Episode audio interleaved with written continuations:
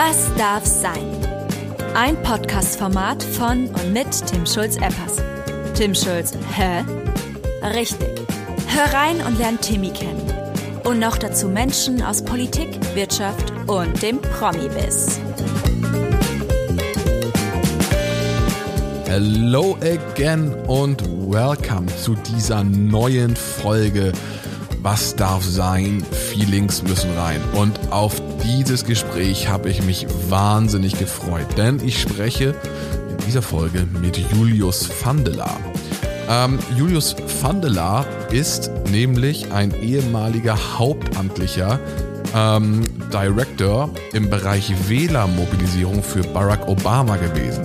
Sprich, er hat 2008 und 2012 dazu beigetragen, dass Barack Obama ins Weiße Haus gewählt worden ist, beziehungsweise wiedergewählt worden ist. Und ich bin ein riesiger Barack Obama-Fan, habe jedes Buch, ähm, bin da immer on fire und war hier natürlich total neugierig, ähm, was Julius uns so aus seiner Zeit bei Barack Obama zu erzählen hat. Aber vor allem spreche ich mit Julius auch über aktuelle Geschehnisse. Ich spreche über die Trump-Administration. Ich spreche über ähm, Joe Biden und die Herausforderungen, ähm, die der neue US-Präsident hat, ähm, was Donald Trump mit den USA gemacht hat und auch über Deutschland und die Bundestagswahl. In diesem Jahr ist ja Superwahljahr und Julius gibt uns ähm, eine Einschätzung dazu, wie er das Jahr sieht und er verrät auch, ähm, für wen er aktuell ähm, Mandate hat. Also hört's bis zum Ende, ist wirklich wahnsinnig, wahnsinnig interessant und ich glaube, ich konnte meine Barack Obama ja, Obsession ganz gut im Griff behalten. In diesem Sinne viel Spaß mit Julius Vandela.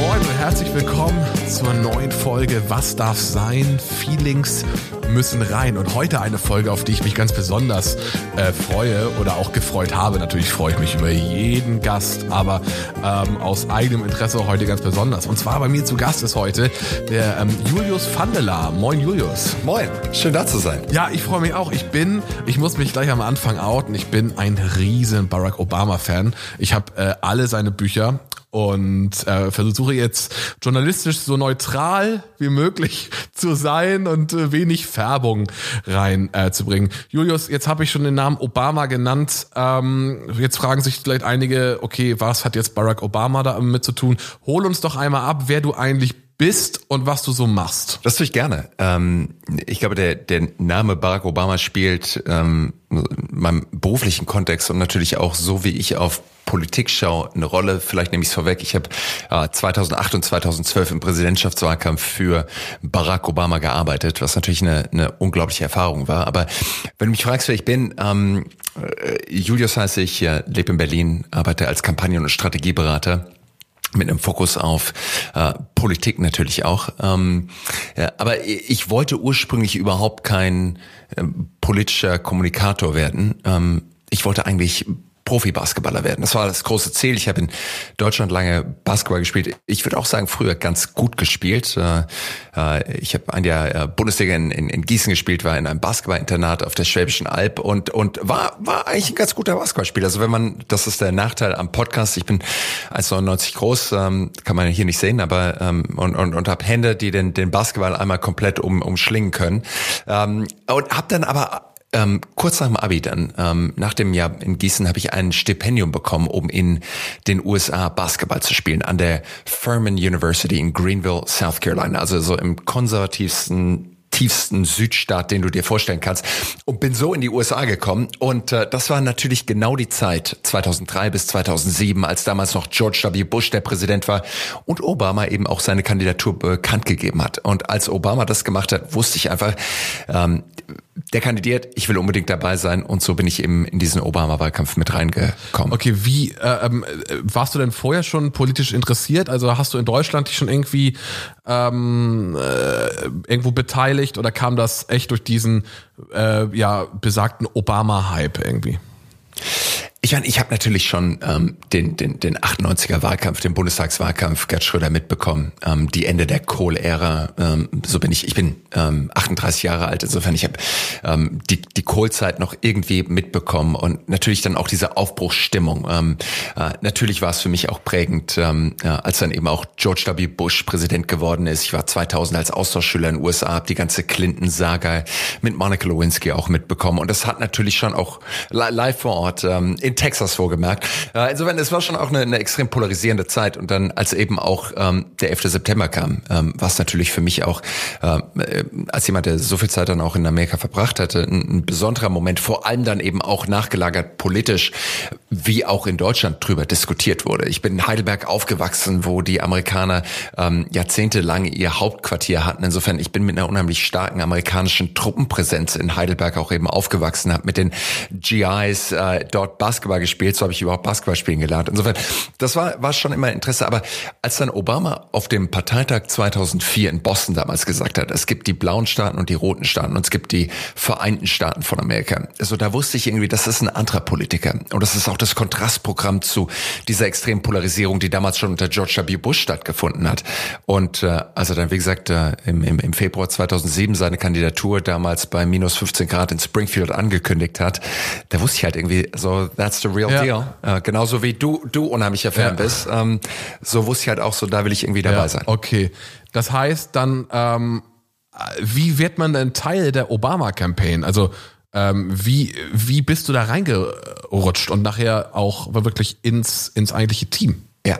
Es ist so, es ist so ein bisschen die amerikanische Geschichte. Ähm, du sagst halt irgendwie so, ich bin fasziniert von irgendwas und ich will dabei sein. Und jetzt muss man auch sagen, ähm, ich weiß, dass viele Gründerinnen und Gründer, die dir hier zuhören in deinem, deinem Podcast, da so ich würde argumentieren, eine Präsidentschaftskampagne ist im Endeffekt das ultimative Startup. Ähm, es gibt kaum ein Startup, das so schnell wächst wie eine Präsidentschaftskampagne und auch so schnell so viel Funding irgendwie an Bord holt.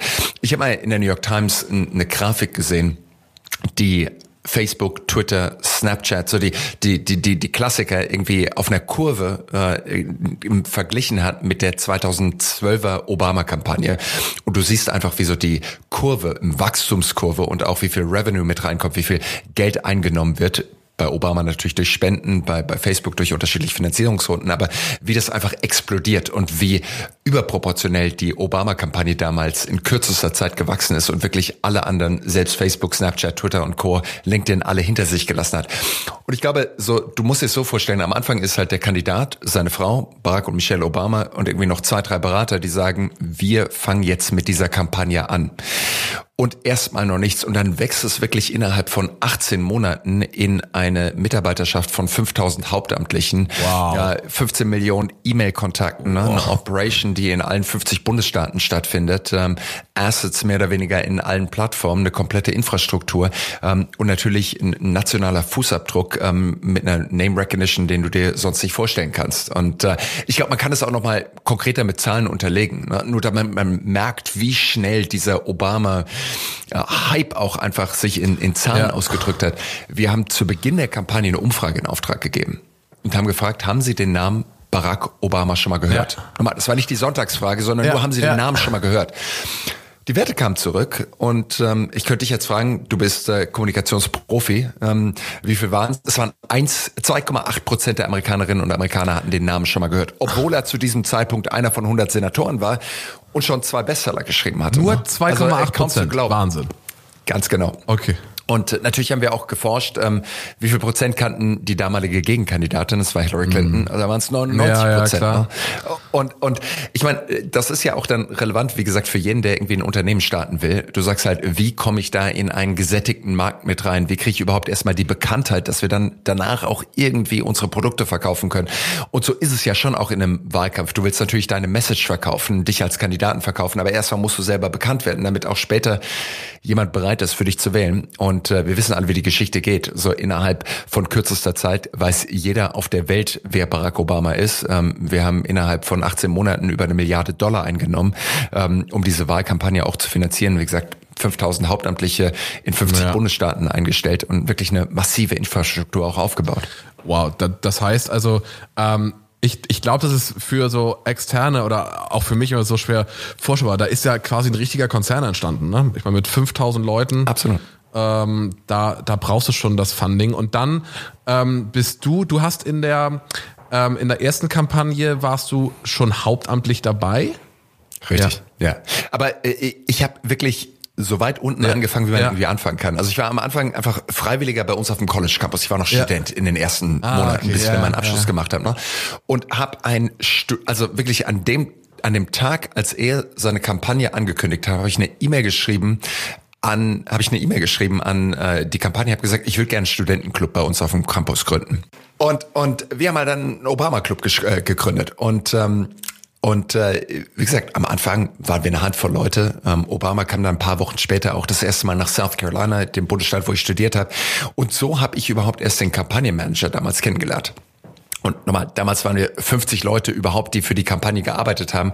Die mir dann einen Job angeboten für 1500 Dollar und eine Benzinkarte anzufangen, in South Carolina für Obama zu arbeiten. Und ich bin damals von Haustür zu Haustür gegangen, habe irgendwie mein Netzwerk, die paar Studenten, die ich kannte, irgendwie angehauen, habe mit Pastoren gesprochen und irgendwie versucht, in diesem wichtigen frühen Primary State eine Organisation aufzubauen. Und dann, als mehr Geld reinkam, als wir die ersten Wahlen in Iowa gewonnen haben, da ist natürlich dann das Fundraising auch explodiert und wir konnten mehr und mehr Leute einstellen. Und natürlich ging dann die Kampagne auch von lokal in den ersten drei, vier Bundesstaaten, wie es immer so im Vorwahlkampf in den USA ist, dann auch eben Richtung national. Und äh, dann bin ich, mit, wie gesagt, mit meinem Auto vom Bundesstaat zu Bundesstaat gefahren, habe äh, dort äh, das nächste Büro aufgemacht, habe wieder Leute eingestellt und dann ist einfach das ganze Ding gewachsen, bis ich dann später verantwortlich war. Das war dann im Hauptwahlkampf 2008 für die Youth Vote. Das heißt, äh, ich war Youth Vote Director, alle Jungwähler zwischen 18 und 35 im Bundesstaat Missouri, was einfach damals faszinierend war, weil, wie gesagt, äh, erinnere ich dran, 2008, das Internet war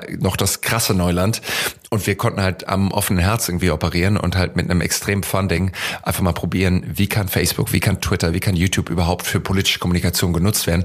Und ich glaube, wir haben da, und das ist glaube ich auch nicht zu hoch gegriffen, aber wir haben damals schon irgendwie auch das Playbook geschrieben, wie digitale politische Kommunikation funktionieren kann, ähm, was natürlich heute komplett überaltet ist, aber damals war das Cutting Edge. Ja. Ja, das war auch so der erste Wahlkampf, der, der generell gefühlt äh, sehr, sehr intensiv ähm, in den sozialen Netzwerken geführt worden ist, ne? Absolut. Facebook und Co. Ich weiß gar nicht, gab es damals Snapchat schon? Ich fühle fühl mich auch schon so alt. Nein, nein, nein, ja, ja, ja, wir sind das. Ja. Aber ähm, damals war es wirklich, äh, ich meine nur so ein paar Referenzrahmen.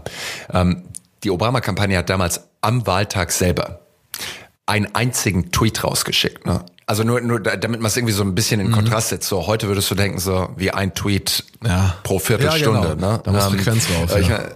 So, da muss Frequenz drauf, aber nur um das einzuordnen. Wow. Ähm, und, äh, und damals war natürlich die absolute Killer-App, die es natürlich auch nach wie vor ist, der E-Mail-Newsletter. Ja. Wir haben über den Newsletter halt unfassbar viel Spenden eingesammelt. Ähm, die Webseite, dass wir da irgendwie mit AB-Tests angefangen hatten, war damals 2008 unheard of. Und äh, und äh, und dann das war aber wie gesagt ich würde sagen der erste so ja. Social Media Wahlkampf und dann 2012 äh, die Wiederwahl von Obama. Ja, damals habe ich in Ohio gearbeitet. Hauptamtlich äh, war für die Wählermobilisierung in äh, dem Bundesstaat Ohio mitverantwortlich. Da war dann wirklich die Revolution dass nicht mehr Social Media war sondern das wirklich ein datengetriebener mhm. Wahlkampf war, wo wir versucht haben, natürlich auch so viele Daten wie möglich je Wähler rauszubekommen, ja. um einfach in unserem Targeting so effizient wie möglich zu werden. Und das war auch faszinierend. Ja, ich finde das auch, ich finde das auch Wahnsinn. Ich war zum Thema Daten, ich war, ähm, wann war das? 2017 war ich auf der OMR und da an einem Vorabend-Event und da ja. hat der damals äh, noch entspannte Gründer von Cambridge Analytics ja, genau, ja. hat, hat, äh, ist von Philipp Westermeier interviewt worden ähm, so wie die das machen. Und da muss ich auch sagen, so das mhm. Thema Daten ist wird ja immer mehr, aber so was der erzählt hat, auch recht frei heraus, das ist schon krass. Mhm. Also, äh, oder ja. ich meine, heute, du steckst da ein bisschen drin, heute geht ja ohne Big Data, ETC gar nichts mehr, oder? Naja, ich meine, ähm, ich glaube, so grundsätzlich muss man einfach sagen, ähm, äh, was ist eine Kampagne? Kampagne ist ein Wettlauf. Und ähm, eine politische Kampagne hat insofern einen Unterschied zu Markenkommunikation, Produktkommunikation, als dass man irgendwie sagen kann, es ist ein One-Day-Sale. Also es ist irgendwie so wie Black Friday, ähm, der aber halt nur alle vier Jahre kommt und vor allem alles, was im Lager ist, muss an dem Tag raus. Ne? Wir können nur an diesem einen Tag wählen und insofern legst du halt deine komplette Kommunikation für diesen einen Tag aus und alles, was du eben an dem einen Tag nicht verbucht hast, ist halt einfach vergebene Liebesmühe.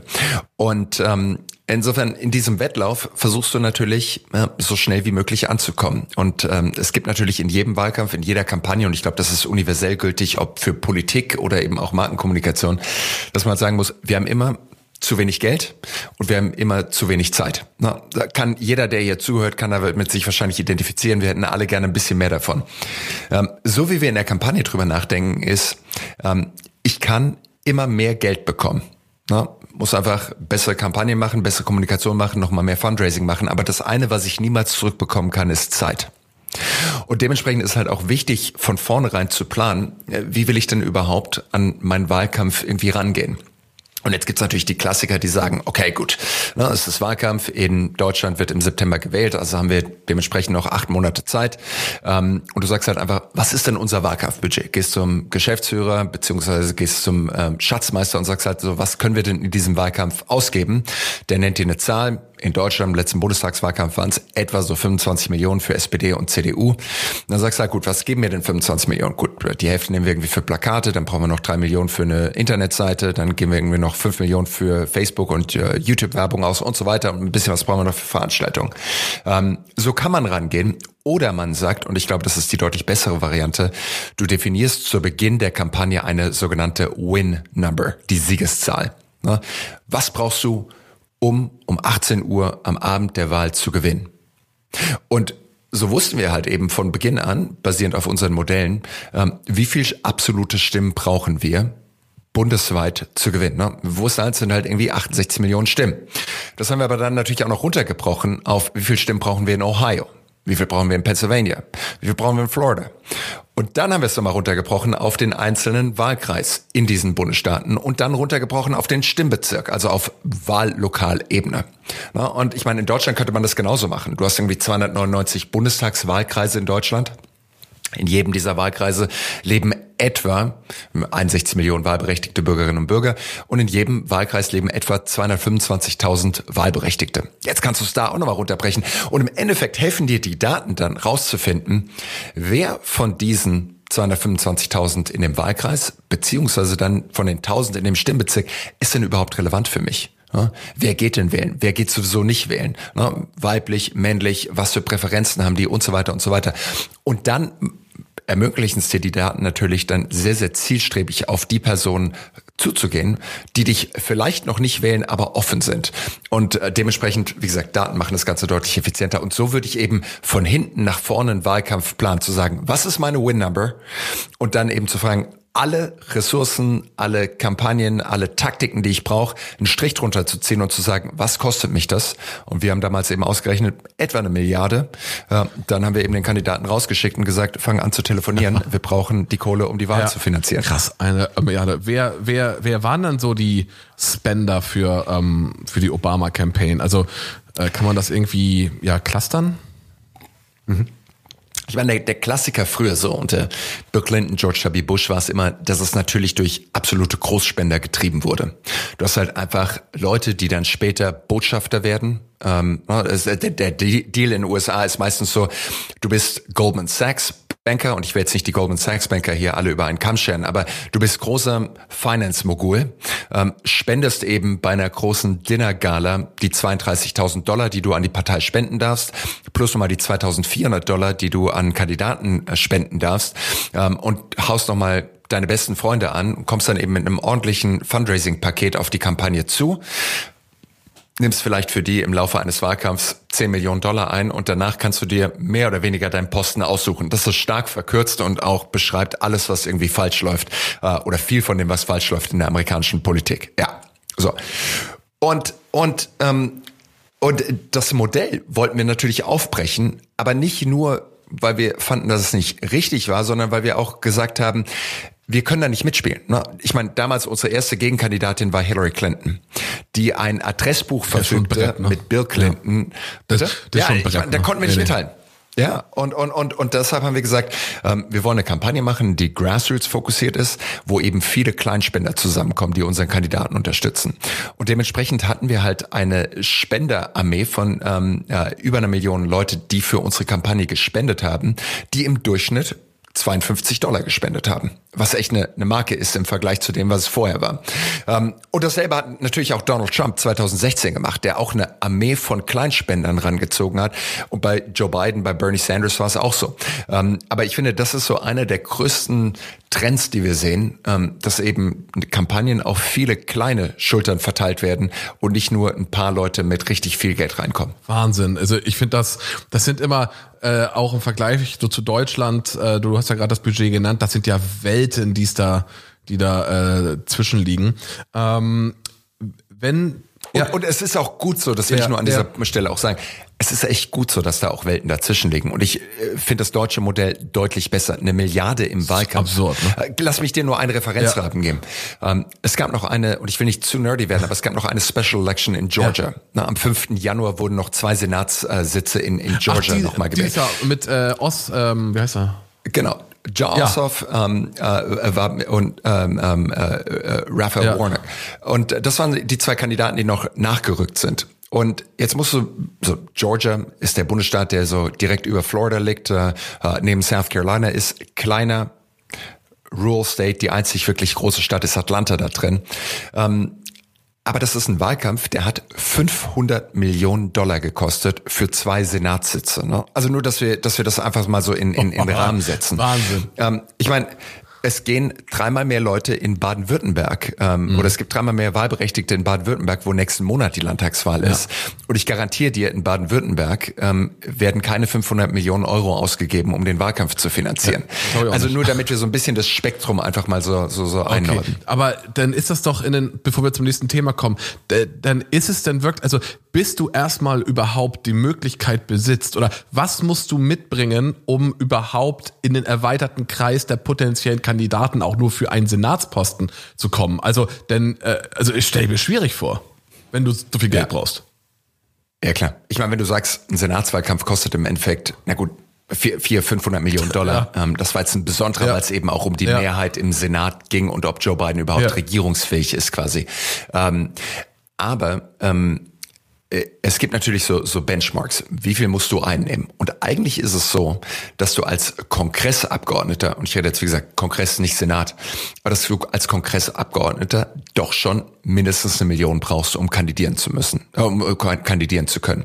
Das heißt, so Geld spielt eine Rolle. Ich glaube, das ist nochmal eine andere Kultur in den USA als bei uns in Deutschland. In Deutschland, wie gesagt, der durchschnittliche Bundestagskandidat, Bundestagskandidatin gibt natürlich nur einen Bruchteil davon aus. Ähm, viele kandidieren mit fünf, zehntausend Euro ähm, in so einer Bundestagswahl. Nochmal, das ist auch gut so, wenn gleich wir uns irgendwie auch ein bisschen ähm, mehr manchmal noch wünschen. Aber ich glaube, das erklärt auch, warum dann ähm, viele von denen eben auch nicht so kommunizieren wie Joe Biden oder wie Donald Trump, äh, zumindest von der Machart her, weil einfach auch nicht die Ressourcen oder das Team dahinter steckt. Aber ähm, ich glaube, was du als allererstes brauchst, ist irgendwie eine Theory of the Case. Also du brauchst irgendwie das Rational, warum du kandidierst. Und nochmal, das hat nichts mit Daten zu tun, das hat nichts mit Geld zu tun, sondern das ist die grundlegende Frage, die jeder Kandidat, jede Kandidatin beantworten muss. Und ich glaube auch, äh, wahrscheinlich die, alle die, die hier zuhören und auch gründen, eine klare Idee haben, die sie formulieren wollen, ähm, die müssen zwei Fragen beantworten. Die erste Frage lautet natürlich, warum ich? Und die zweite Frage lautet, warum jetzt? Also, warum kandidiere ich? Was bringe ich mit? Ne? Was bringst du mit, dass du auch wirklich in der Lage bist, diesen Podcast zu machen? Also, warum hast du dieses Endeavor überhaupt gestartet? Also, warum du? Und warum zu diesem jetzigen Zeitpunkt? Na, warum nicht in vier Jahren oder in acht Jahren? Ne? Oder wenn die Corona-Pandemie vorbei ist, sondern warum genau jetzt? Und ich glaube, also jeder kann sich auch einen Moment nehmen, ähm, äh, auf Pause drücken und das einmal kurz reflektieren. Warum ich? Und warum jetzt? Und ich glaube, wenn du die zwei Fragen nicht beantworten kannst, dann wird es unheimlich schwer, rauszugehen und wirklich für dich, deine politischen Ideen oder eben auch bei irgendwelchen Fundern für ja. dein neues Venture irgendwie ja. zu werben. Aber geht das denn, also ich habe einfach das, das, das Gefühl, dass ähm, ganz, oder ich kann mich auch täuschen, es ist natürlich auch ganz viel so mit Storytelling, ne? so wie du es gerade sagst, warum ich und dann erzählt man da eine gute Geschichte. Ist das denn wirklich so, dass es den Kandidaten denn darum geht, etwas für die Leute zu machen, wovon ich jetzt mal aus, ausgehe? Aber ich denke manchmal, ist das nicht einfach nur jemand, der Macht haben möchte. Das, das, das, das, nicht, das kommt mir so manchmal in den Kopf, weil ja diese Floskeln ja schon verbreitet sind. Ne? Das ist im Prinzip ganz oft, ich möchte was für die Menschen tun, ich will das und das besser machen, weltbeste Bildung und, und, und, und. Aber es lässt, der Gedanke lässt mich nicht los, dass bei den Leuten, bei, äh, bei einigen trotzdem der eigentliche Grund ist Macht. Hm. Äh, also, äh, ich glaube, da kann man schon auch sagen, wenn du nicht auch Macht haben möchtest, dann wirst du es in der Politik wahrscheinlich auch nicht ganz nach oben schaffen. Ähm, es braucht auch diesen Machtinstinkt und auch den, den, den Willen zu gestalten und eben auch all das, was das eben auch mit sich bringt, ne? sich auch klar gegen andere durchzusetzen. Und das haben wir bei allen großen Politikerinnen und Politikern gesehen. Ne? Ich meine, ähm, wir haben gerade viel über Friedrich Merz und Angela Merkel gesprochen. Das war auch damals eine Machtfrage, ne? Ähm, als sich Friedrich Merz damals eben auch nicht durchgesetzt hat und jetzt eben beim Parteitag auch und wieder nicht durchgesetzt hat. Ne? Ja, das ist, aber das ist eben auch der Teil von dem Ganzen. Und in den USA siehst du es genauso. Ne? All diese Kandidaten, die auf die Bühne kommen und all die Debatten mitmachen. Und am Schluss bleibt halt einer oder eine übrig. Ähm, insofern, es braucht schon auch diesen Willen zur Macht. Und was du gesagt hast, so ist es Storytelling. Natürlich ist da auch Rhetorik mit dabei. Aber der Kern vom Kern, ich glaube, da muss schon auch eine klare Überzeugung da sein und du musst es eben auch formulieren können und so formulieren können, dass andere eben auch noch mitgehen. Und wenn ich mir da so ein paar Wahlkämpfe anschaue, 2016 Hillary Clinton, na, warum ich und warum jetzt? Was war ihre Erzählung?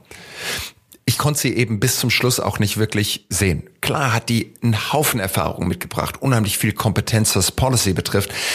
Aber ihre Theory of the Case, die Theorie, warum sie kandidiert, hat gefehlt. Und ich würde argumentieren, dasselbe war auch bei Martin Schulz 2017 im Bundestagswahlkampf dabei. Soziale Gerechtigkeit stand drüber. Und ich glaube, das ist ein absolut hehres Ziel und auch ein notwendiges Ziel. Aber ich glaube, man muss es noch konkreter formulieren so dass man eben auch die diese Theory of the Case klarziehen kann. Und Donald Trump 2016 sagt über Trump, was du willst, aber der hat es klar gemacht. Ne? Amerika war mal großartig, der hat den Case gemacht, warum es nicht mehr großartig ist, und er hat gesagt, ich bin der Einzige, durch meine Fähigkeit, Deals zu machen, durch meine Fähigkeit, äh, Dinge zu bauen und zu kreieren. Ich bin der Einzige, der das auch wieder hinbekommt. Und die Leute haben ihm geglaubt. Ja, das, also ich, ich finde es auch, äh, ich finde es völlig, also mega interessant, sich das anzuhören. Ähm, kommen wir einmal zurück zur Obama-Campaign. Am, ja. am Wahlabend. Ich finde es schön, du willst in die Vergangenheit, ich will ja, in die Zukunft, aber wir, wir, wir, wir bleiben noch bei Obama. Ja, äh, ich, ich spreche wahnsinnig gerne noch über einmal, Obama. Nee, also das geht gar nicht nur um Obama, aber wie war es für dich, als es dann feststand, er hat gewonnen, er ist Präsident ja. und du hast, oder was war dein Job ab dem 20.01.2008?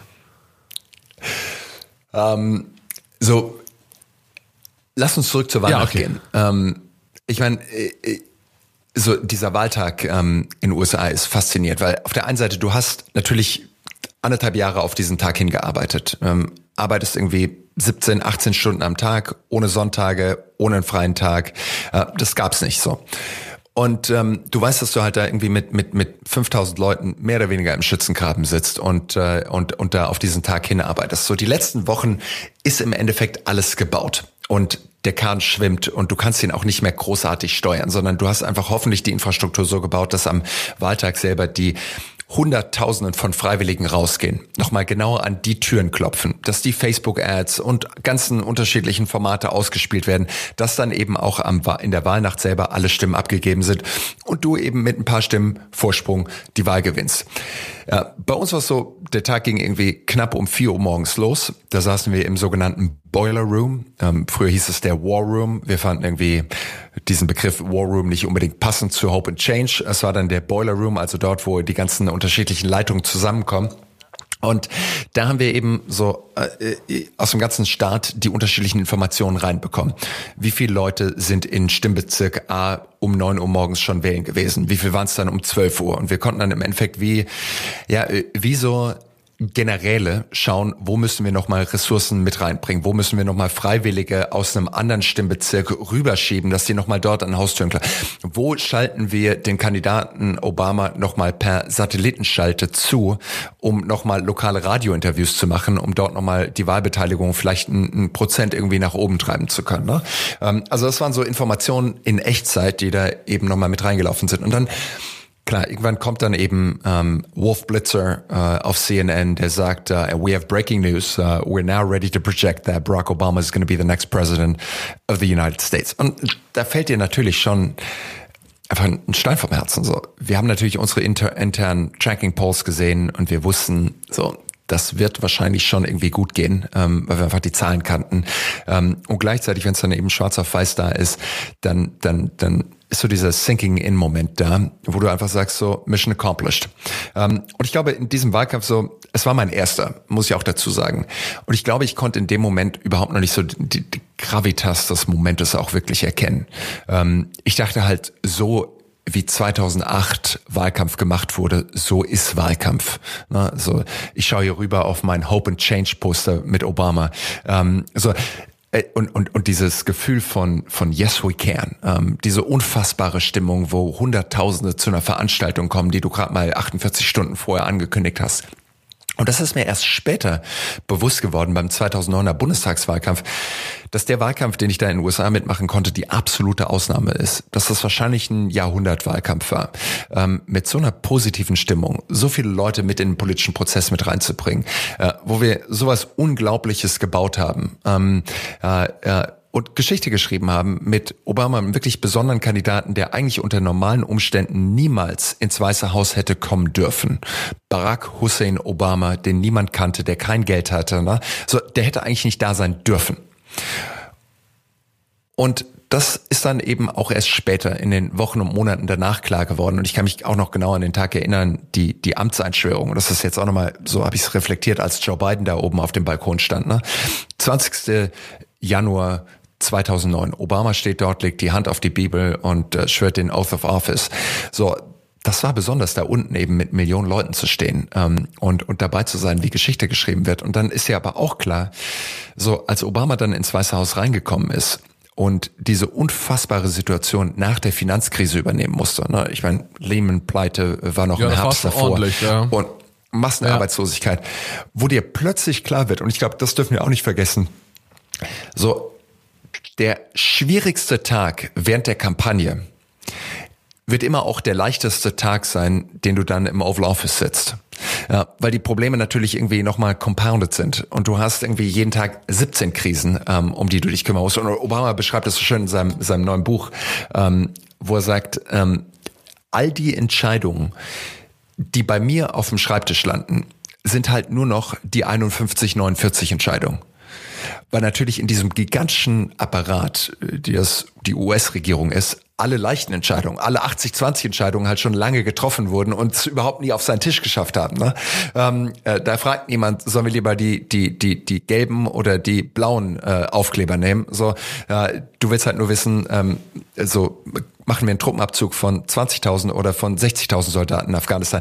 Und das ist, glaube ich, dann das Schwierige. Ne? Und äh, das wird dir dann erst klar, so wie krass die Aufgabe einfach noch ist, die vor dir liegt, wirklich dann auch so ein Land wie die Vereinigten Staaten, das so polarisiert ist, zu bewegen. Und dasselbe, und jetzt können wir auch wieder in Richtung 2021 kurz springen, so das ist ja auch das, was wir jetzt bei Joe Biden merken. Ne? Das Wahlgewinn war so die leichteste Aufgabe. Das, was jetzt vor ihm liegt, 400.000 Corona-Tote, eine Wirtschaft, die in Brüchen liegt. Ne?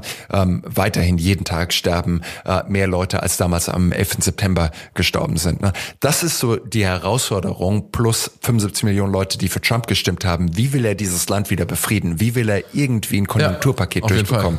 So, das sind die großen Probleme. Das ist nämlich auch eine Frage, die ich habe. So, jetzt ist Joe Biden da. Ich muss sagen, ich als Externer kann äh, schon sagen, dass ich sehr, sehr auf eine sehr unbekannte Art beruhigt war, als er äh, eingeschworen worden ist. Ähm, was sind denn in deinen Augen die größten, du hast gerade schon ein paar skizziert, so die größten Herausforderungen für vor allem auch vier Jahre? Er hat jetzt ein, äh, ein paar Tasks so, aber was, äh, wie, was wird ihm da ähm, ja, bevorstehen? Ja. Also, äh, wenn ich so drauf schaue, ähm, Joe Biden hat das Weiße Haus, er hat das Abgeordnetenhaus und dann hat er natürlich noch eine 50-50 äh, Stimmsituation im Senat. Das heißt, er kann nur sehr bedingt durchregieren. Ähm, er hat schon gesagt, so das Wichtigste, was ich machen will, ist Corona in Griff zu bekommen und irgendwie die Wirtschaft wieder aufzubauen. Und ich glaube, das ist auch zentral, weil wenn er das nicht schafft, wird er bei den Midterm Elections, bei den Kongresswahlen 2022 abgestraft. Das ist ja anders als bei uns in Deutschland, wo alle vier Jahre statt, äh, die Wahlen stattfinden. In den USA sind sie alle zwei Jahre, zumindest für fürs Abgeordnetenhaus. Und dementsprechend hat er quasi 18 Monate, in denen er überhaupt irgendwie Politik machen kann dann finden die Wahlen schon wieder statt. Also realistisch ist eigentlich auch nur ein Jahr. Und ich glaube, die große Frage wird sein, ja, und die große Frage wird sein, schafft er es, ein Reboot der Economy hinzubekommen und die Pandemie in den Griff zu bekommen. Und er hat ja gesagt, sein Ziel ist es, 100 Tage, 100 Millionen Impfungen in den Armen der Amerikanerinnen und Amerikaner. Ähm, das wird so der erste Judgment Day sein. Hat er es geschafft, 100 Millionen Leute zu impfen in den ersten 100 Tagen? Ähm, und ich glaube, das ist zwingend notwendig, damit die auch irgendwie wieder Richtung Sommer aufmachen können und die Wirtschaft auch wieder ankurbeln können. Und das ist ja ziemlich parallel auch zu dem, was wir in Deutschland sehen ähm, kriegt die Bundesregierung jetzt auch eine Impfstrategie hin, dass wir bis Sommer, so wie es die Kanzlerin nach dem Impfgipfel gesagt hat, äh, dass jeder, der eine Impfung oder sich impfen lassen möchte, äh, bis Spätsommer auch geimpft sein kann. Bekommen die das hin? Oder nicht? Ähm, das wird wahrscheinlich auch die große Frage sein, ähm, die sich Wählerinnen und Wähler in Deutschland stellen werden, äh, wenn die den Vorhang hinter sich zuziehen und in der äh, Wahlkabine stehen im September 2021 und in Deutschland gewählt wird. Hat die Bundesregierung das hinbekommen oder nicht? Habe ich einen positiven Ausblick auf die Richtung des Landes, was unsere Wirtschaft betrifft und meine eigene finanzielle Situation betrifft? Ne? Ähm, und das ist, glaube ich, das Schwierige jetzt für Joe Biden, um da noch den, den, den Haken dran zu machen. Kriegt er es hin, zusammen mit Republikanern ein Stimulus Bill, also ein Konjunkturpaket auch umzusetzen, wo er gesagt hat, 1,9 Billionen Dollar sollen da reinpassen, ähm, wogegen Olaf Scholz äh, Bazooka wie eine Spritzpistole aussieht. Ähm, äh, kriegt er das irgendwie hin, ähm, dieses Ding dann auch zu landen? Ähm, und ich glaube, da wird sich halt auch zeigen, funktioniert diese Message von Unity, die wir von Joe Biden gehört haben, ich will wieder alle zusammenbringen, oder und das glaube ich eher, sagen die Republikaner einfach, egal was du vorschlägst, wir werden gegen dich arbeiten, weil es einfach bessere Politik für uns ist und wir damit bessere Chancen uns ausrechnen für die nächsten Midterm Elections. Ja. Ähm, wir kommen nachher auch nochmal äh, kurz zur Bundestagswahl, aber jetzt nochmal äh, bei, bei Joe Biden, der, der äh, Vorwahlkampf, da war ich schon verwundert. Ich habe zwischendurch gedacht, und da bin ich mal auf deine Meinung gespannt, auch was die Kandidaten angeht, dass ich dachte am Anfang, okay, der wird's nicht, weil andere wirklich stärker und präsenter waren. Ähm, wie, wie war dann für dich das Kandidatenfeld der Demokraten und ist deiner Meinung nach Joe Biden äh, ein guter Match oder hätte es vielleicht auch eine andere Kandidatin oder ein anderer Kandidat vielleicht, ich nenne es mal, verdient oder besser machen können? Ja. Ja. Also ich glaube, so unter dem Gesichtspunkt verdient. Ähm, ich, äh, ich finde es einfach eine interessante, interessante Formulierung, weil ich glaube, erstmal verdient tut's niemand, du musst es dir erarbeiten. So. Und ähm, wenn ich zurückdenke, genau vor einem Jahr ähm, war ich in den USA, war in Iowa und habe mir alle Kandidaten angeschaut und Kandidatinnen. Uh, Iowa ist ja immer der First of the Nation State, der erste Caucus, wo zum ersten Mal abgestimmt wird. Und insofern kommen alle in diesen Agrarstaat im Endeffekt und machen dort ihre Veranstaltungen. Ich habe mir Elizabeth Warren, Bernie Sanders, uh, uh, Amy Klobuchar, Joe Biden angeschaut und ich dachte, Joe Biden war wirklich der schwächste Kandidat von allen vielleicht sogar. Die Stimmung bei den Veranstaltungen war echt low. Ähm, keine Energie da. Ähm, und du hattest halt irgendwie das Gefühl, so, was macht Joe Biden eigentlich hier? Ähm, der hat doch eigentlich seine politischen Kämpfe schon gekämpft und vielleicht fehlt auch so ein bisschen das Feuer beziehungsweise das Rational, warum er kandidiert, hat gefehlt. Und da kamen eben so Kandidatinnen wie Elizabeth Warren oder Bernie Sanders, die zumindest so eine progressive Agenda hatten und gesagt haben, wir wollen nicht nur Trump schlagen, sondern wir wollen auch einfach am Wirtschaftssystem vielleicht noch ein bisschen was ändern. Naja, und dann kam halt eben diese Pandemie. Und da wurde halt auch irgendwie klar, es ist jetzt gerade nicht der Zeitpunkt, oder zumindest war das das, was ich glaube ich viele Amerikaner einfach in diesem Moment nicht gewünscht haben. Die haben nicht gesagt, wir wollen jetzt auch noch zu dieser massiven Pandemie, wollen wir auch noch unser Wirtschaftssystem einmal komplett umkrempeln. Wir wollen einfach nur irgendjemand, der uns im Kontrast zu Donald Trump zurückbringen kann zu dem Ort, wo wir vorher waren, wo es irgendwie gut funktioniert hat. Und ich glaube, plötzlich wurde durch die Pandemie Joe Biden zum perfekten Kandidat. Na, ich meine nochmal, er hat seine politischen Kämpfe gekämpft. Er ist kein Ideologe. Er war eigentlich immer ein Zentrist, der bereit war, mit anderen zu arbeiten. Insofern ist das die Antwort auf die Frage, wie können wir dieses Land wieder ein, nachdem es so eine Spaltung eben mitgemacht hat. Und das andere ist eben auch, wie kriegen wir diese Pandemie gelöst? Und dafür braucht es jemanden, der versteht, wie dieser massive Regierungsapparat funktioniert, ähm, der irgendwie glaubwürdig sagen kann, ich weiß, wie ich die unterschiedlichen Departments zusammenarbeiten lassen kann, damit der Impfstoff halt auch in alle Ecken und Winkel des Landes kommt und Leute eben auch Zugang haben. Und insofern so Joe Biden als Interimsmanager, ähm, der reinkommt und die Pandemie unter Kontrolle bekommt, nicht weiter spaltet und irgendwie vielleicht die ein oder andere Brücke baut aufbauen kann, war dann am Ende, glaube ich, die offensichtliche Wahl. Und hat ja auch funktioniert. Hat ähm, funktioniert. Was sagst du zu der äh, Theorie, die auch schon in den Medien war, dass, dass, in, dass Joe Biden in vier Jahren nicht mehr antritt, sondern quasi jetzt das Feld bereitet wird für Kamala Harris? Zu der ähm, These oder Aussage, wie man so nennen will. Ich glaube, ich glaube, ja, ich, ich glaube, ich verstehe, wo diese Theorie herkommt. Ähm, ich meine, du hast den ältesten Kandidaten überhaupt und den ältesten Präsidenten überhaupt. Ähm, er hat selber, Zitat, im Wahlkampf gesagt, I'm to be a transitional president, der im Endeffekt die, der, den Übergang gestaltet von alt zu neu und den Übergang von dieser Extrempolarisierung unter Trump zu einem besseren United America. Ob das gelingt, sei dahingestellt. Ähm, ich glaube, das mit Kamala Harris ist eher so die Frage, wer ist am besten geeignet 2000 24 dann möglicherweise auch zu übernehmen, sollte er nicht kandidieren. Und natürlich wird sie die maximale Name Recognition haben. Äh, äh, jeder wird sie kennen. Ähm, äh, ich glaube, sie, sie erfüllt unheimlich viele Kriterien, die gerade auch die progressive Parteibasis, die er dann auch über einen möglichen Kandidaten oder Kandidatin bestimmt, ähm, dann eben auch äh, äh, sich anschaut und wahrscheinlich dann auch dafür äh, votieren könnte. Ähm, und sie bringt natürlich dann auch ein massives Spendernetzwerk mit, äh, plus eben massive Reichweiten in den sozialen Medien, ähm, die sie jetzt in den nächsten vier Jahren aufbauen kann. Also äh, eigentlich der perfekte Runway, um eine Kandidatur dann eben 2024 auch aufzubauen. Aber, und das ist wichtig, sollte Joe Biden scheitern, die Corona-Pandemie in den Griff zu bekommen, die Wirtschaft wieder anzukurbeln, dann wird das natürlich auch wie ein gigantischer Amboss um ihren Hals hängen. Und das wird natürlich eine Kandidatur auch nicht leichter machen. Und es erfordert natürlich auch noch, dass Joe Biden sagt, ich trete nicht nochmal an. Äh, und da gab es am ersten Tag seiner Amtszeit schon einen Haufen Leute, die vor die Presse gegangen sind oder in Hintergrundgesprächen gesagt haben, wir rechnen fest damit, dass Joe Biden noch ein zweites Mal antritt. Und ich glaube, das zeigt einfach auch, wie die beiden Leute gemerkt haben, oh, diese Stimmen werden uns zu laut, äh, zu viele Thesen, wie ja. du sie ja. gerade auch formuliert ja. hast, sind da draußen am Wabern. Wir wollen jetzt erstmal den Fokus drauf legen, Joe mhm. Biden ist Präsident und der arbeitet, bevor wir schon wieder an 2024 denken.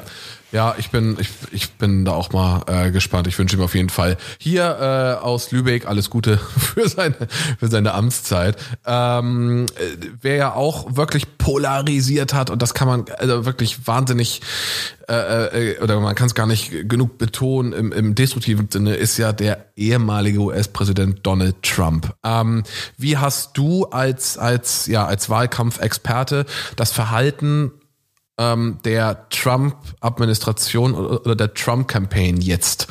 Ähm, ja, wie war das für dich? Was hast du da rausgesehen oder, oder rauslesen können? Ich, ich, ich glaube, es ist so die Frage so, äh, so wie du mich gefragt hast, als, äh, als jemand, der Kampagnen be betrachtet, mhm. sich anschaut, wir können natürlich kurz so die Moralkeule raushauen und einfach zwei, dreimal draufhauen, ja. ähm, weil es sich auch irgendwie gut anfühlt. Ja. Und, ähm, ich spare uns ja, das einfach. Okay. Ähm, insofern, ähm, äh, lass mich, lass mich kurz mal so aus einer Kampagnenperspektive draufschauen, weil ich habe es ja vorhin schon gesagt, jeder Kandidat muss zwei Fragen beantworten, warum ich und warum jetzt. Und Donald Trump hat es 2016 unheimlich gut hinbekommen. 2020, ähm, glaube ich, ist ihm einfach so ein bisschen entglitten, was ihn so erfolgreich gemacht hat 2016. Der hat irgendwie auf die Corona-Pandemie geschaut und erstmal hat er gesagt, wir brauchen natürlich einen Schuldigen. Ne? Ähm, und ich glaube, da können wir schon auch irgendwie was über Storytelling lernen. Äh, Trump hat einfach verinnerlicht, wie Joseph Campbell die Heldenreise äh, in so jeder guten Hollywood-Story auch äh, beschreibt. Ne? Du brauchst irgendwie natürlich einen Held, und du brauchst auch einen Schurken. Ähm, und das hat er ziemlich schnell verstanden, indem er einfach gesagt hat, wer ist der Schuldige? Äh, ein Virus kann nicht schuldig sein. Ähm, also hat er gesagt, es ist the Chinese Virus. Die Chinesen haben uns dieses Virus untergejubelt. Es ist auf keinen Fall er und seine Administration, die mit diesem Virus nicht fertig werden, sondern es sind die Chinesen. Also erstmal blame somebody. So, damit ist das Gegnerkonstrukt dann auch aufgebaut.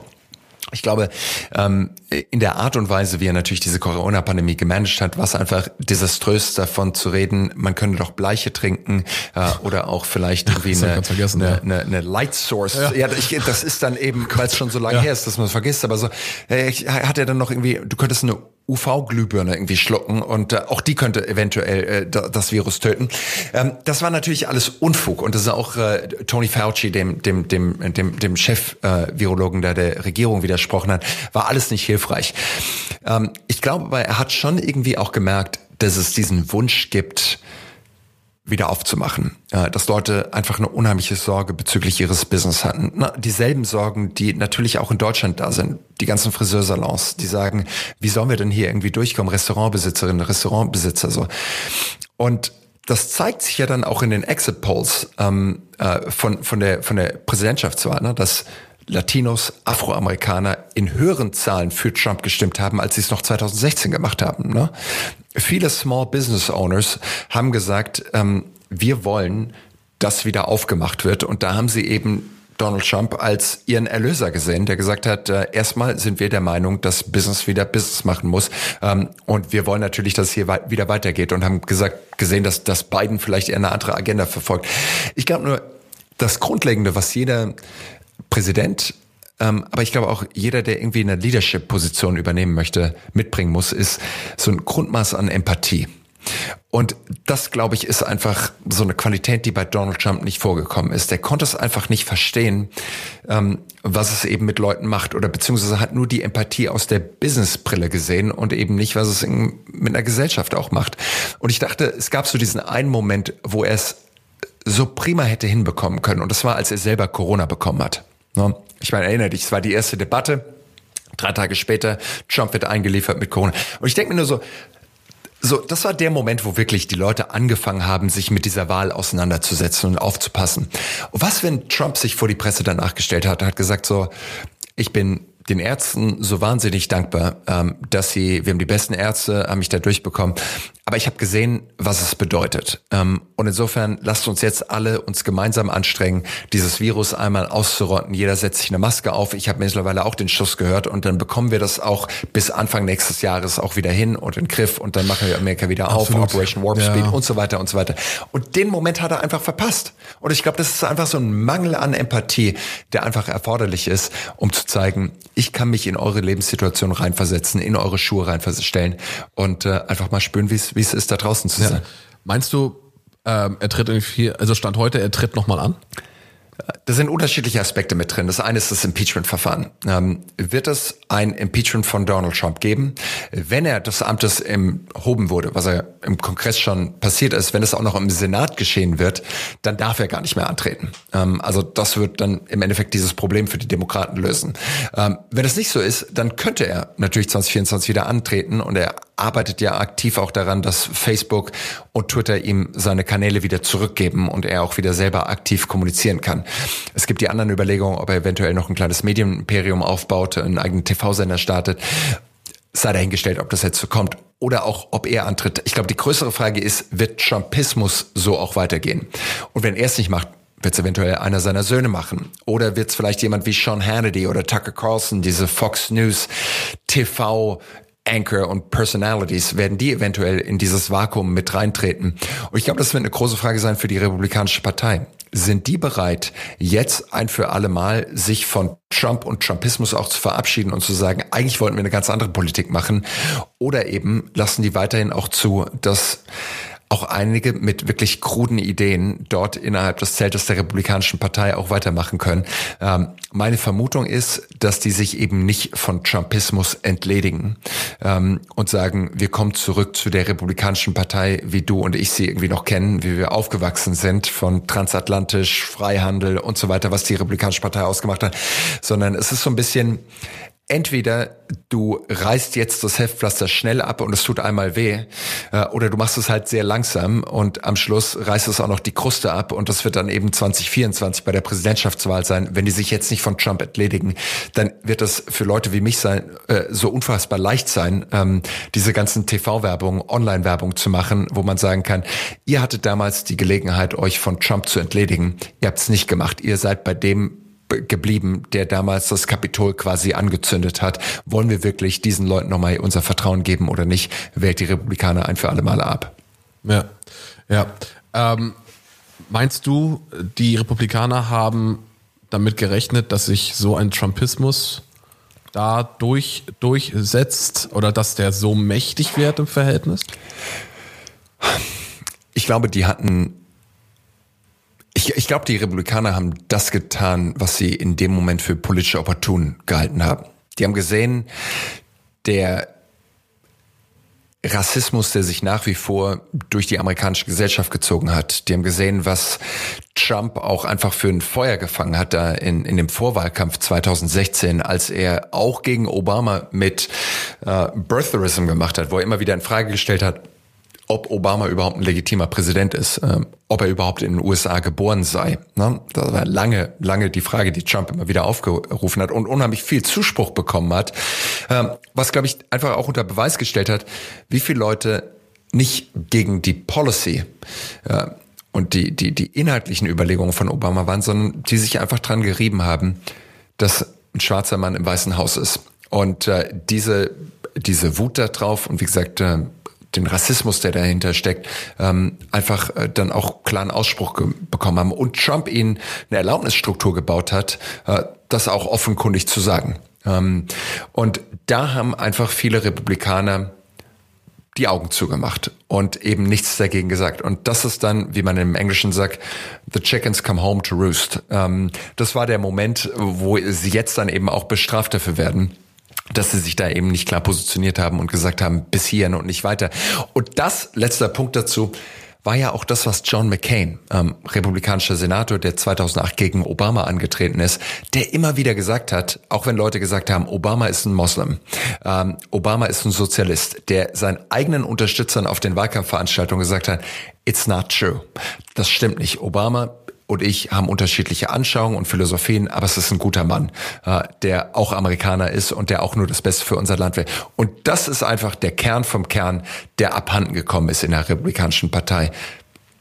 Ja, auf, auf jeden Fall. Das ist ja auch ein ganz bekannter Clip auf ähm, YouTube, ja. den du dir anschauen ja. kannst aus dem, aus dem ähm, Wahlkampf. Ähm, noch eine Sache zum US-Wahlkampf, ja. bevor wir noch einmal kurz zum Bundestagswahlkampf kommen. Was, was äh, viele und auch für mich äh, lange nicht verständlich war, ist, 2016 hat Hillary Clinton mit, ich glaube, circa in Summe drei Millionen mehr Stimmen trotzdem verloren. Richtig. Ähm, kannst du das noch einmal kurz auf, aufdröseln, warum das so dann war? Gerne, gerne. Ähm, 2016 Hillary Clinton gewinnt die Popular Vote, äh, also drei Millionen Stimmen, so wie du es gesagt hast, mehr als Donald Trump und trotzdem zieht Donald Trump ins Weiße Haus ein. Warum? Äh, aufgrund des Electoral Colleges. Ähm, es gibt in Amerika ein antiqu antiquiertes System, ähm, das wie gesagt das Electoral College ist. Es gibt die magische Zahl von 270. Du brauchst 270 Electoral College Votes, um zu gewinnen. Ähm, nochmal, wir können jetzt zurückgehen zu der, den Founding Fathers 1776, wie Amerika gegründet wurde. Aber das Wahlsystem funktioniert eben so, dass jeder Bundesstaat, 50 Bundesstaaten, unterschiedliche Wahlleute haben. Ohio hat zum Beispiel 18 Wahlleute zu vergeben. Und dort ist es ein Winner-Takes-All-System. Das heißt, du und ich kandidieren gegeneinander, Präsidentschaftswahlkampf, du gewinnst Ohio mit einer einzigen Stimme du bekommst automatisch alle 18 Electoral Votes. Ne? Äh, ich gewinne von mir aus dafür Florida, bekomme dort die ganzen Electoral Votes und am Schluss wird man einfach zählen. Derjenige von uns, der zuerst bei 270 äh, Wahlleuten ankommt, wird dann eben auch Präsident. Und jetzt kann man sagen, Hillary Clinton hat doch eben drei Millionen Stimmen mehr gehabt. Ja, wo hat sie die bekommen? In Bundesstaaten wie New York, in Kalifornien, die immer schon für Demokraten gewählt haben oder zumindest in den letzten 50 Jahren immer für Demokraten gestimmt haben. Und Trump hat halt ein paar enge Staaten gewonnen, wie zum Beispiel Pennsylvania mit 40.000 Stimmen damals, Wisconsin, Michigan mit jeweils 20.000 Stimmen. Insofern es waren im Endeffekt 73.000 Stimmen, die den Unterschied gemacht haben zwischen einem Wahlsieg von Trump und einer Wahlniederlage für Hillary Clinton. Ähm, und ich glaube, das ist einfach so für uns in Deutschland nicht vorstellbar, äh, wenn man sich betrachtet, wie unser Wahlsystem funktioniert und wie antiquariert dann eben auch das amerikanische ist. Ähm, es ist definitiv nicht fair aus unserer Perspektive, aber das sind einfach die Spielregeln und dementsprechend muss man sich dran halten. Ähm, und äh, äh, jetzt können wir sagen, unfair, was da Hillary Clinton eventuell damals äh, widerfahren ist, aber äh, die Spielregeln waren vorher klar geschrieben. That's the game, ja. Ja, that's the game. Ja, okay. ähm, jetzt, jetzt in diesem Jahr ähm, Bundestagswahl, äh, Ja. Superwahljahr. Megawahl, ja. Was Ja. ist, also kannst du irgendwie, also erstmal muss ich einfach fragen, bist du aktiv dieses Jahr? Ja, ich, ich bin ich bin aktiv, äh, nicht nur im Clubhaus, äh, äh, aber ähm, Auch auf anderen Plattformen. Ah, oh, äh, ja, ich meine, ähm, äh, es ist das absolute Blockbuster-Wahljahr. Äh, nicht nur, weil auch noch eine Reihe von Landtagswahlen ähm, Ja, nächsten ja. Mhm. Monat schon in, in, in Rheinland-Pfalz und in Baden-Württemberg kommen, ähm, sondern eben, und ich glaube, das ist halt das große, wir haben diese, diese große Zäsur. Ähm, dass die Bundeskanzlerin nicht nochmal antritt. Ne? Nach 16 Jahren. Das ist so ein bisschen Wahnsinn. wie, wie in, in unserer Kindheit, wo halt Helmut, Helmut Kohl, Kohl. immer da war und plötzlich halt Teenager, Helmut die Kohl nicht mehr antritt. Merkel. Wahnsinn, Richtig, ja. genau, genau. Ja. Und ähm, insofern, das ist natürlich die, die, die große Zäsur. Und das andere ist natürlich, wir stecken halt in einer unfassbaren Krise drin. Ähm, auch das darf man sich nicht vor Augen führen. Ähm, ich meine, wenn ich mir unser, unser Wirtschaftswachstum anschaue, ähm, dann ist es natürlich äh, wirklich besorgniserregend, ähm, äh, wie es da weitergeht. Und insofern, es geht wirklich dieses Mal um richtig, richtig, richtig viel. Ähm, und äh, wenn ich mir da, wie gesagt, äh, die, die, die Option anschaue, was da auch an Konstellationen möglich ist, was äh, möglicherweise Grün-Rot-Rot betrifft oder dann doch wieder eine schwarz-grüne Konstellation, ist es halt auch dort historisch, wenn es zum ersten Mal zu einer schwarz-grünen Regierung kommen sollte. Also es ist wirklich ein Blockbuster, ja. Ja. Jetzt, jetzt muss ich aber auch fragen, äh, äh, kannst du sagen, für, für wen du arbeitest? Äh, das kann ich gerne. Ich habe äh, einen Haufen Mandate in, in unterschiedlichen Konstellationen. Ähm, Ich Okay. arbeite zum Beispiel für eine un unheimlich tolle Organisation, die nennt sich Joint Politics. Ähm, sollte sich jeder auf Twitter, auf der Webseite anschauen. Joint Politics, die ähm, erstmal sagen, wir unterstützen junge Kandidatinnen und Kandidaten, die in den Bundestag rein wollen. Äh, Das andere ist eine Organisation, die Brand New Bundestag äh, äh, sich nennt und sagt, auch da, ähm, wir wollen einfach ein bisschen mehr jung im Bundestag äh, drin Finde ich haben. gut. ne? Finde ich Äh, gut. find ich auch gut. Ne? Es braucht auch Ja. irgendwie Ja. einen Bundestag, der, der unsere Gesellschaft reflektiert, Ja. muss sich auch irgendwie so, strukturell ja. ticken, verändern. Auf jeden Ähm, Fall. Und insofern finde ich es großartig, dass da Organisationen sind, die sagen, wir wollen Kandidatinnen und Kandidaten, die eben aus einem nicht politischen Dynastiefamilien irgendwie kommen, Mhm. auf jeden Fall. denen die Ressourcen, Training, Netzwerk, Geld an die Hand geben ähm, und die unterstützen. Und das ist wirklich so ein, so ein Start-up-Inkubator-Gedanke, ähm, dass da eben auch junge Kandidatinnen mit ordentlich Geld ausgestattet werden, um Ja. sich dann eben auch eine notwendige Wahlkampagne Ja, auch Sinn. Richtig. Insofern, da bin ich sehr involviert. Ähm, Parteien? Hilfst du äh, Parteien oder Bundestagskandidaten? Und, und Parteien und Bundestagskandidaten ähm, möchte ich zu diesem Zeitpunkt noch nicht drüber sprechen. Okay, Ähm, okay. Äh, es gibt da einige Gespräche, ähm, Ah, okay. und, aber noch nichts Spruchreifes. Okay, was mich äh, wirklich auch interessiert, äh, ähm, ist, wenn ich jetzt Bundestagskandidat wäre und sage, Mensch, ich habe den Podcast mit Tim und Julius gehört. Das ist also, der, wenn, wenn der was kann, dann kann er äh, mir helfen ähm, und der jetzt dich anfragt. Was muss denn, also ich weiß nicht, ob du es sagen magst, was, was muss denn ein, ein potenzieller ja, Mandant von dir an Euro mitbringen?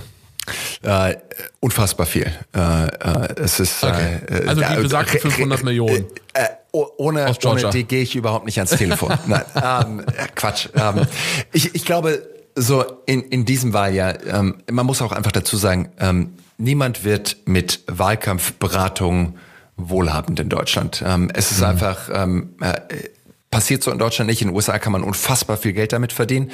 Äh, in Deutschland ist es nicht so. Und das ist auch, wie gesagt, gut. Ähm, äh, wenn jemand kandidiert und auf mich zukommt, dann ist es immer die erste Frage, die ich stelle. Sag mal, Tim, warum kandidierst du eigentlich? Ne? Und insofern, da solltest du im Idealfall eine gute Antwort auf die Frage, warum ich und warum jetzt haben. Ne? Und dasselbe ja. gilt auch, wenn ich mit, mit, mit Gründerinnen und Gründern zusammenarbeite oder eben mit, mit Leuten in Leadership-Positionen. Äh, warum kandidierst du oder warum trittst du überhaupt an, was zu verändern? Ähm, und ich glaube, äh, je nachdem ähm, geht es darum, ein Coaching zu machen ähm, und zu sagen, lass uns doch mal an unserer Storm Speech arbeiten, also an der Rede, die du eigentlich hältst, wenn du in ein Townhall-Format, mhm. sei es digital oder offline ist, oder wenn du dich auf eine Talkshow vorbereitest. So, da arbeite ich teilweise Leute mit Leuten vier, fünf Stunden zusammen, einmal punktuell und wir versuchen einfach so eine Rede einmal aufzusetzen und dieses rational zu formulieren. Ja, das, ja. was ich vorhin die, die, Theory of the Case genannt habe. Ja. Ähm, bis hin zu, lass uns mal mit unserem Wahlkampfteam zwei Tage virtuell einschließen und überlegen, was ist jetzt unser Plan von Februar 2021 dann eben bis zur Bundestagswahl hin und lass es einmal aufgleisen bis hin zu ich nehme Retainer und arbeite eben mit diesen Leuten dann eben auch bis zum Wahltag durch. Also ähm, ich werde jetzt hier, äh, nimm's mir nicht übel, aber äh, in diesem Podcast nicht meine Tagessätze offenlegen. Ähm, okay. Aber es okay. hat natürlich auch was damit zu tun, ja. ähm, ähm, äh, wer, wer dort anfragt. Und das ja. muss ich auch dazu sagen, ähm, so, ich glaube, es gibt nicht die Leute, die einfach mit jedem zusammenarbeiten. Es muss irgendwie passen. Mhm. Ähm, der Kandidat, die Kandidatin, die da anruft, muss irgendwie eine bestimmte politische Philosophie äh, vertreten, sonst Auf kommen wir Fall. da von vornherein nicht ja. zusammen. Ja, spannend. Äh, Julius, jetzt haben wir auch knapp eine äh, Stunde rum und ich, ist es ich, schon soweit? Äh, ja, ist schon soweit. Ich, ich hätte noch x Fragen mehr stellen können. Ich persönlich finde, ich habe meine Obama-Obsession ganz gut im Griff gehabt. Und, In der Tat. Äh, ähm, noch einmal zum Schluss und zwar, es gibt auf Spotify die Was darf sein Playlist. Habe ja. ich dir vorher nicht erzählt.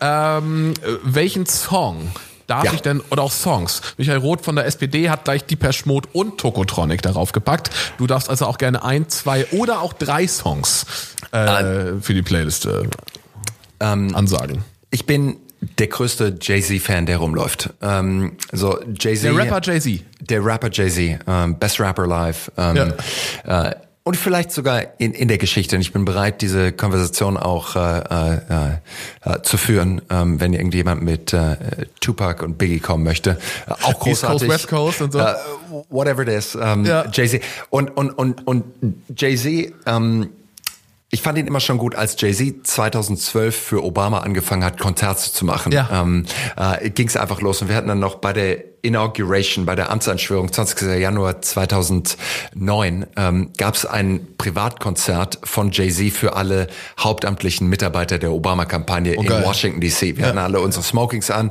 und Jay-Z hat ein Konzert gemacht, Obama, geil. Joe Biden waren alle da ja. und es war einfach so 2000 Leute, Fett. die dann gekommen sind. Ja Konzert mit Obama und Jay-Z. Es ging ab und insofern, ähm, das ist, äh, ich, ich liebe Jay-Z. Ähm, uh, Turn My Music High. Okay. Musical. Wenn, ja. wenn, und, und, und jeder, der irgendwie so diesen Pick-me-up-Song braucht und sagt so, ich brauche jetzt die Energie, um da oben auf die Bühne zu kommen und meine Kandidatur anzukündigen, so äh, nehmt euch irgendwie Jay-Z auf die Kopfhörer ähm, und, und turn my music high. Es gibt cool. euch die Energie, die ihr braucht, um Geil. danach alles möglich zu machen. Fetzig. Julius, ey, klasse, vielen, vielen lieben Dank. Richtig viel gelernt und danke für deine Einschätzung Tim, und äh, ganz, ganz viel Erfolg und äh, gute Nerven für die für das Superwahljahr. Und ähm, genau, wenn die Leute Fragen an dich haben, am besten irgendwie per Instagram oder E-Mail oder was sind so die Kanäle, die du, wo, wo du responsive bist? G Wenn jetzt Tupac Favorites kommen und sagen, hey. Die, die, die, die Tupac-Diskussion würde ich gerne ähm, äh, auf Instagram verlagern. Äh, die äh, Was muss ich tun, um ja. zu, zu, zu gewinnen, äh, können wir auf, auf LinkedIn verschieben und ja, ansonsten okay. gibt es noch eine E-Mail-Adresse. Aber ähm, cool. Ich freue mich, wenn es jemanden gibt, der sich austauschen will. Alright, Julius, danke dir. Ne? Klasse. Lieber Tim, jo, danke dann. für die Einladung. Auf bald. Ciao, ciao. Du willst noch mehr Infos rund um die Gäste und Timmys Podcast? Schreib uns dein Feedback und deine Wünsche als Bewertung bei Apple Podcasts oder per Mail an kontakt.verbalu.de mit dem Betreff Was darf's sein?